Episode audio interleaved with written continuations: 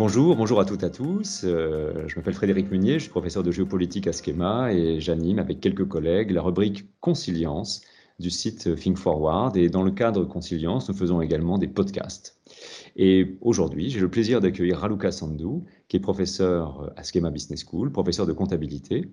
Et nous allons donc mener un petit chat d'une quinzaine de minutes sur euh, à la fois la biographie euh, de, Raluca, son engagement à Schema, ce qu'elle enseigne, la manière dont elle l'enseigne, et puis ce que signifie pour elle eh bien, la conciliance, qui est un petit peu l'objet qui nous réunit aujourd'hui. Bonjour Raluca. Euh, bonjour Frédéric, et merci beaucoup de cette invitation. Raluca, d'abord, est-ce que vous pourriez vous présenter en quelques mots votre formation, votre parcours, et puis peut-être aussi tout simplement eh bien, vos, fonctions à Schema euh, oui, euh, je suis euh, professeure associée en finance et comptabilité à Schema, directrice de l'Académie Globalisation. Je suis donc très impliquée dernièrement dans le management de notre corps professoral et c'est une mission passionnante, je l'avoue, car cela me permet de participer à la création d'un environnement interdisciplinaire pour encourager la diversité des perspectives dans, tous nos projets. Mhm. Euh, ma recherche reflète d'ailleurs cette envie de dépasser les frontières. Là, je parle de frontières euh, géographiques, des frontières euh, disciplinaires aussi, car mes projets portent actuellement sur l'histoire de la comptabilité ainsi que sur ses aspects sociologiques et politiques. Et je sais qu'on aura l'occasion d'en parler tout à l'heure. Oui, bien sûr. Alors, je vais vous poser une, seconde question, une deuxième question, pardon, euh, Raluca. Euh, alors, vous êtes roumaine, euh, même si on a peine à l'entendre à votre français impeccable, mais est-ce que vous pourriez peut-être un petit peu nous parler un peu plus de votre histoire personnelle? Je ne dévoilerai rien en disant que, que vous êtes né donc avant la chute du mur, dans un contexte évidemment dans la Roumanie qui était un pays de l'Est, un pays communiste, dans lequel on imagine que la comptabilité, les, les disciplines de gestion n'avaient pas la place qu'elles ont aujourd'hui. Et comment, comment finalement, eh bien, euh, depuis la, Roumanie euh, de la guerre froide, euh, on en arrive à, à Schema oui, oui, oui, je suis roumaine. J'ai suivi des études en Roumanie dans des filières francophones et cela jusqu'aux études universitaires. J'ai un baccalauréat français, un DSS en finance et contrôle de gestion de l'université d'Orléans et aussi un doctorat en sciences de gestion de cette même université. Mais en fait, bon, il y a des affinités et euh, dans ma famille, euh, il y a beaucoup de francophones et de francophiles, cela remonte même à quatre générations. Mais euh, si on parle de parcours et d'histoire personnelle, oui, j'avais 8 ans au moment de la chute du mur de Berlin, au moment de la révolution anticommuniste en Roumanie, et mmh. cela a bien marqué mon esprit. Euh, vous allez voir, cela a bien marqué aussi mes projets de recherche. Il y a des questions qui, euh, qui euh, ressortissent et qui me préoccupent encore aujourd'hui. Mhm. il faut tout simplement s'imaginer le passage d'une dictature des plus strictes à une période de transition et à une ouverture au monde qui s'opère du jour au lendemain. Donc, j'ai grandi, je me suis formée dans cet environnement, dans une période très mouvementée, avec beaucoup d'incertitudes, euh, beaucoup d'aléas, mais aussi beaucoup d'espoir. Euh, et pour moi, cela, cela a mené à une adhésion spontanée, euh, quasi naturelle au projet européen. Mhm. D'ailleurs, dans cette perspective européenne, je n'avais pas planifié spécialement à l'époque, je, je l'avoue, je n'avais pas planifié spécialement de m'installer en France. J'avais une trajectoire euh, de, carrière euh, locale dans l'Académie d'études économiques de Bucarest, euh, en tant qu'enseignante, aussi directrice de relations internationales. Mais voilà, il faut toujours saisir les opportunités.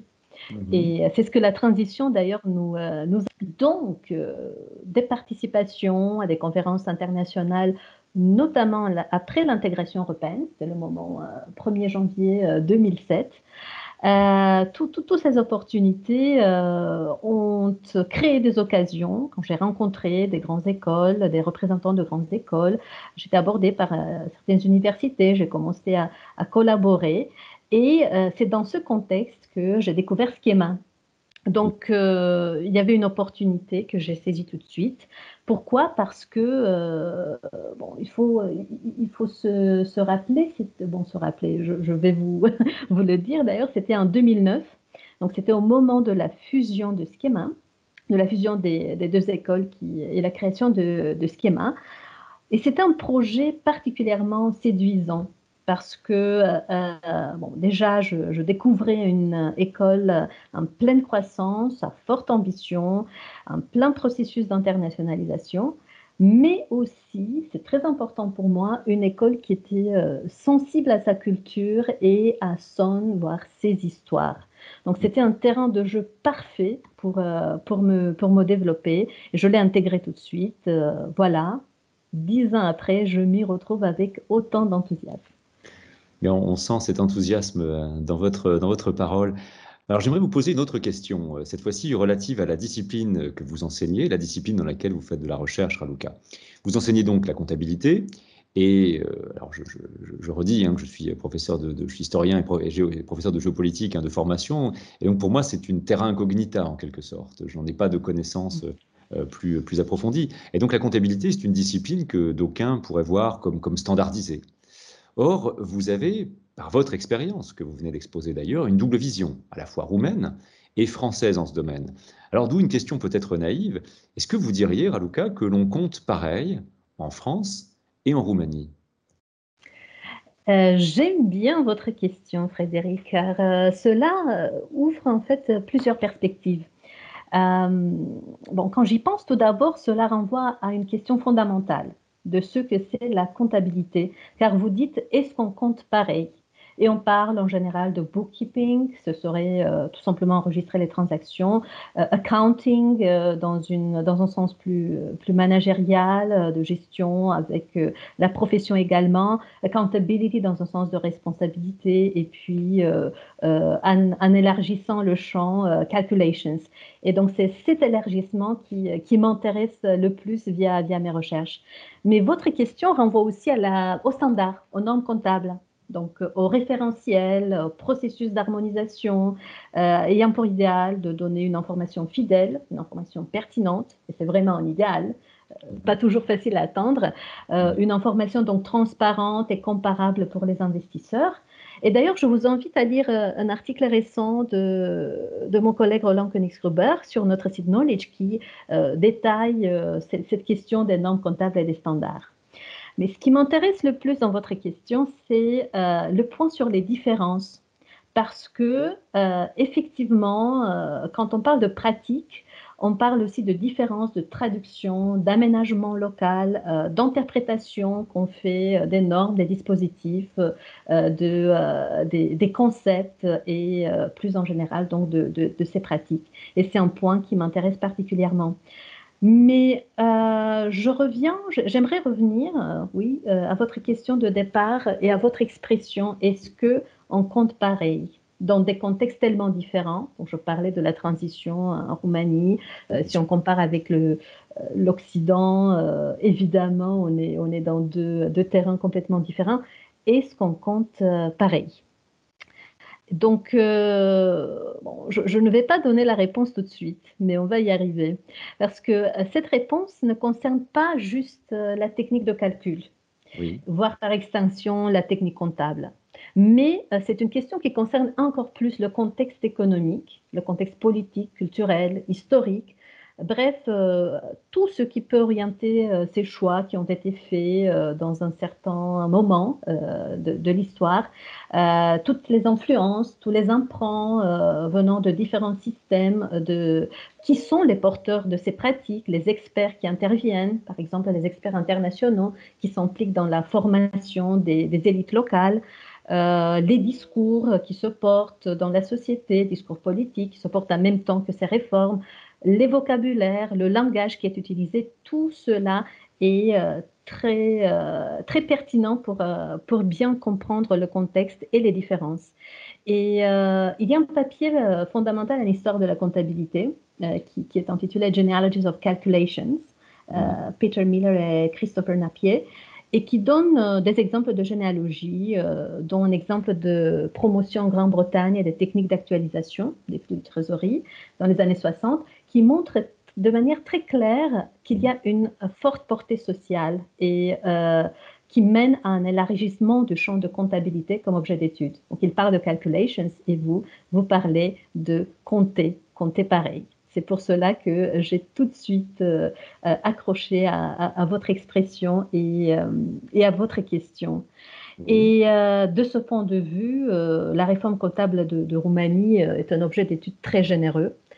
Pourquoi? Parce que cette réforme accompagne, reflète, parfois dynamise la réforme économique, aussi euh, les changements de la société, des changements fondamentaux qui se sont, euh, qui se sont euh, faits après la chute du mur et après la chute du communisme. Oui. Alors, ce que vous dites là intrigue l'historien que je suis après la chute du mur. Est-ce que, vous pourriez nous, en dire plus? Qu'est-ce que cela a marqué concrètement, cette, cette chute et ce passage à la transition, en fait? En fait, euh, ce qui est intéressant avec la, transition, c'est qu'on connaît, euh, on connaît le moment de démarrage, mais euh, on ne connaît pas toujours le moment où la transition finit ou aboutit. C'est pareil, donc on sait quand est-ce que le processus a commencé. On parle de la révolution de 1989. Après, euh, transition vers le marché, euh, on peut dire que c'est l'intégration européenne qui marque euh, mhm. la, finalité, mais, mais ce n'est pas si simple que ça. Donc, Là, on parle, le cas d'un processus qui a duré 18 ans finalement, de 89 à 2007, presque Absolument. une Absolument. Et en fait, donc, il y a cette révolution qui a marqué la fin du communisme. et le rôle de la comptabilité a changé forcément du jour au lendemain, on peut dire, d'un rôle d'information, de suivi, de contrôle du plan. Je simplifie beaucoup, mais c'était le rôle essentiel de, la comptabilité dans, le cadre d'une économie du plan, vers une information qui doit être orientée vers le marché pour donner une image fidèle, dont je parlais tout à l'heure, une image fidèle autant que possible de la réalité économique pour les investisseurs. Et l'enjeu des investissements euh, était, majeur, comme, euh, comme, on, le sait très bien. Donc il faut s'imaginer une économie, euh, un contexte, un pays où le marché se crée en même temps ou se recrée en mm. même temps que les pratiques et les réglementations. Et euh, c'est unique, c'est un laboratoire, euh, si on veut, euh, pour les économistes de l'Occident qui, qui, ont pu tester certaines voies de, de réforme dans, dans, dans, ces différents contextes. Et c'est aussi un terrain fascinant pour, pour les recherches. Et si on regarde de manière précise la réforme de la comptabilité en Roumanie, euh, la littérature s'accorde sur trois grandes étapes. on a euh, tout au début, euh, à peu près de 91 jusqu'à 98, l'émergence d'une comptabilité pour le marché, l'introduction d'une loi, parce qu'il n'y en avait pas, la loi de la comptabilité. Et c'est une étape qui est à forte inspiration française. Je vais, je vais essayer d'y revenir. après, on a, on a une deuxième étape euh, jusque grosso modo dans les années 2004-2005, avec l'internationalisation de la comptabilité. Une deuxième étape qui est marquée par euh, des règlements d'harmonisation et une tentative du ministère euh, de Finances en Roumanie à l'époque d'harmoniser les comptes des grandes entreprises avec à la fois les directives européennes, mais aussi les normes comptables internationales, International Financial Reporting Standards, les IFRS. Et après, euh, à partir de 2005, on a cette étape qu'on peut appeler euh, euh, l'européanisation de la comptabilité. Et évidemment, c'est une étape qui démarre en préparation de l'intégration européenne. Bon, je ne vais pas trop y insister, mais ce qui paraît une chronologie, une simple chronologie, dévoile en fait des histoires qui ne sont pas aussi linéaires que ça. Et on y retrouve beaucoup d'enjeux politiques.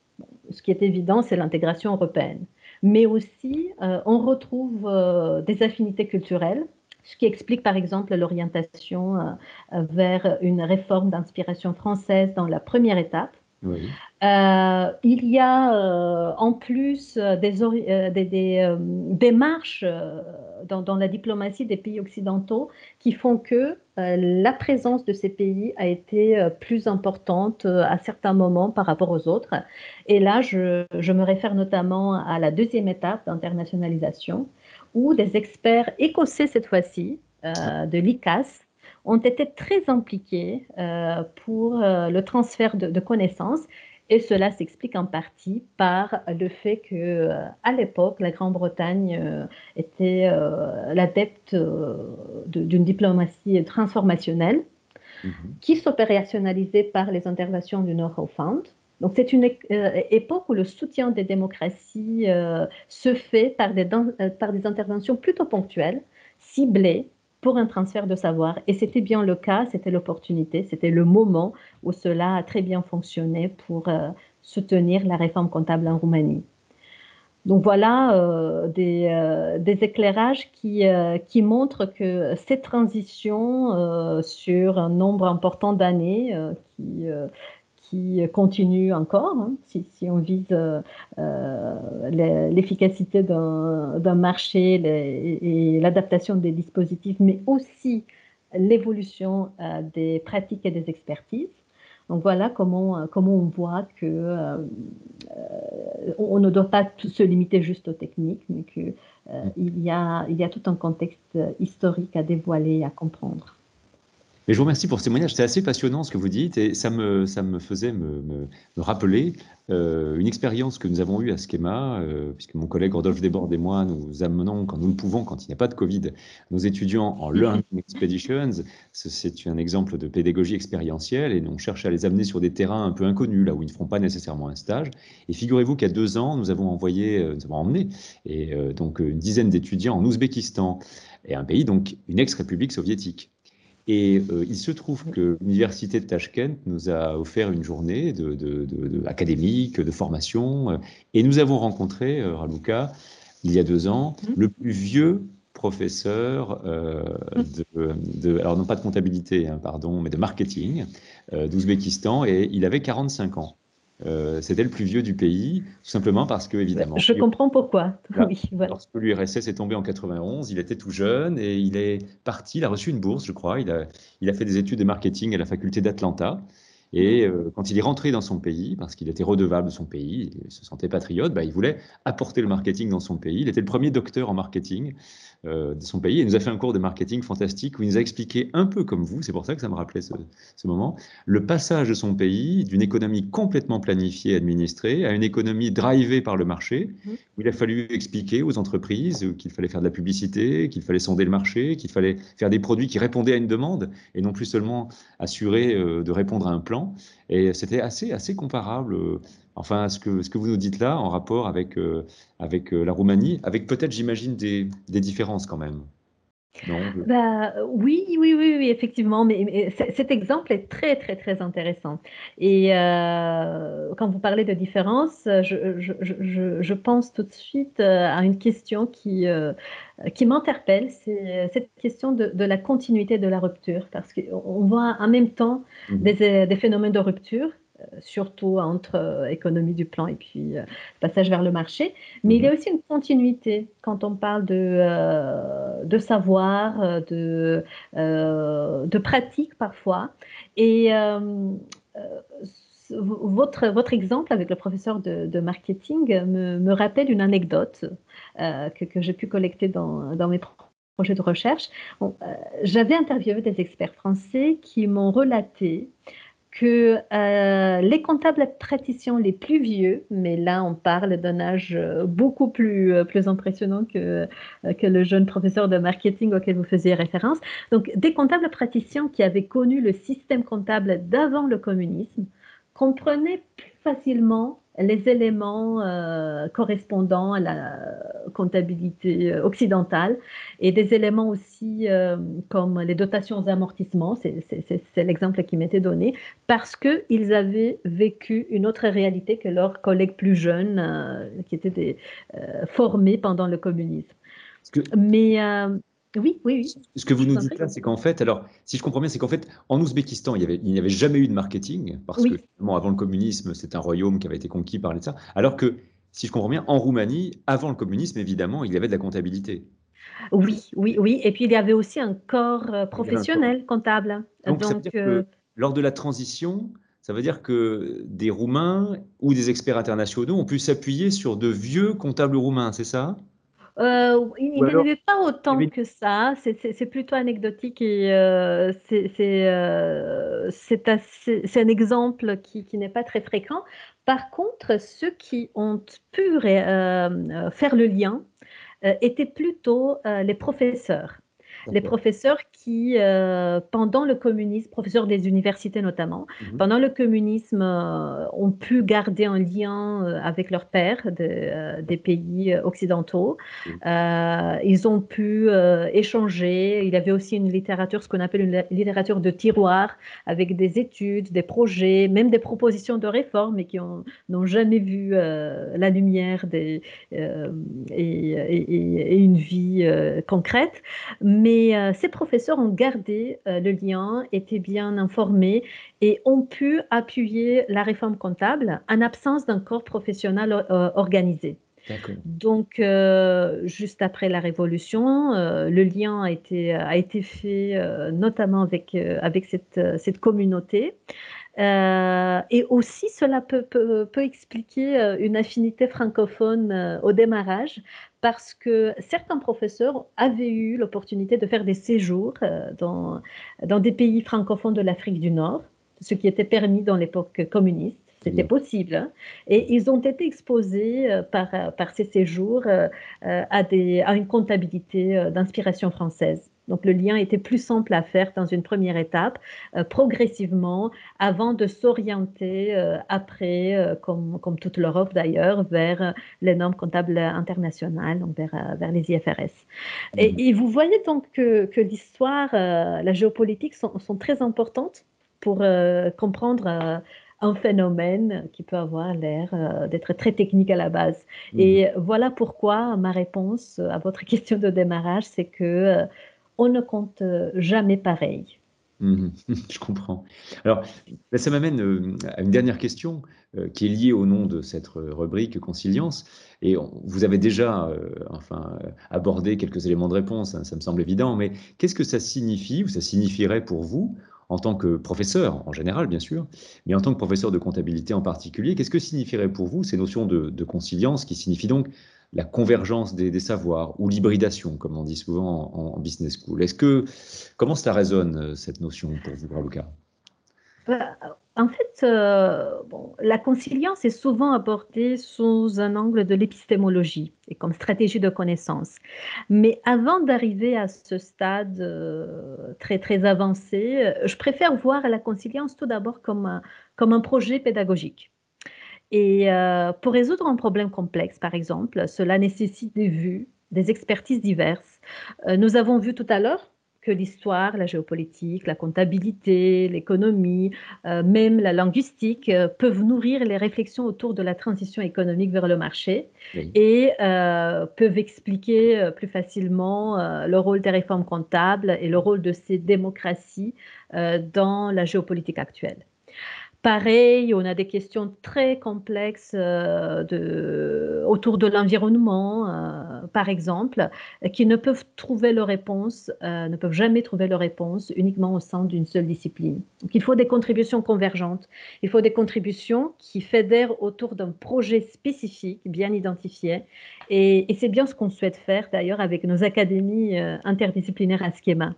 Mm-hmm. Mais l'interdisciplinarité, et la conciliance demande, à mon avis, euh, beaucoup de discipline. Discipline dans le sens de rigueur et dans le sens euh, d'une méthode. Et euh, pour parler aussi de la finalité, chez Wewell, la conciliance consiste à réaliser ensemble un saut. C'est ce qu'on appelle un saut, un chemin de connaissance, donc un saut qui, qui, qui, euh, euh, permet donc d'arriver euh, à, des réponses à, ces questions complexes qui, se posent. Mais à mon avis, et je pense que c'est là où Schema donne encore une fois un terrain de jeu très propice. À mon avis, c'est un saut qui ne peut pas se faire juste en laboratoire.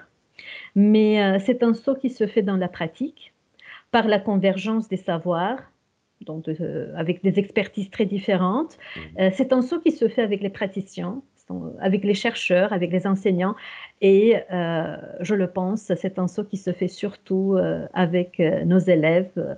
Et on a l'exemple de, de, cette expédition dont, vous parlez, qui donne donc, le, terrain idéal mmh. pour aborder dans un projet conciliance toutes ces, toutes ces questions. Ces facettes, oui. Mais je vous, je vous remercie, euh, et je vous, je vous dis, je vous adresse un, triple remerciement. D'abord euh, pour votre contribution, vous avez fait un portrait personnel, et moi je crois que c'est toujours important d'approcher euh, des disciplines autour de professeurs, d'individualité. Et on le sait tous, nous sommes très sensibles à la force d'une individualité, et je crois que vous avez été très convaincante. Un, un second remerciement également pour votre apport académique. Euh, on a mieux compris que la comptabilité euh, n'était pas, et même s'il y avait des normes internationales, il y avait des manières de l'aborder. Une comptabilité, comme toute discipline, se fait en contexte social, économique, politique, ça vous l'avez très bien expliqué. Et puis enfin, bah, je vous remercie pour cet apport, euh, ce plaidoyer pour, euh, la, pour la conciliance que vous venez de, de, de faire. Merci Raluca. Un grand merci pour, pour cette opportunité. C'est un vrai plaisir. Merci, merci, et merci, et puis à, toutes, à tous pour pour nous avoir écoutés. Très bonne journée.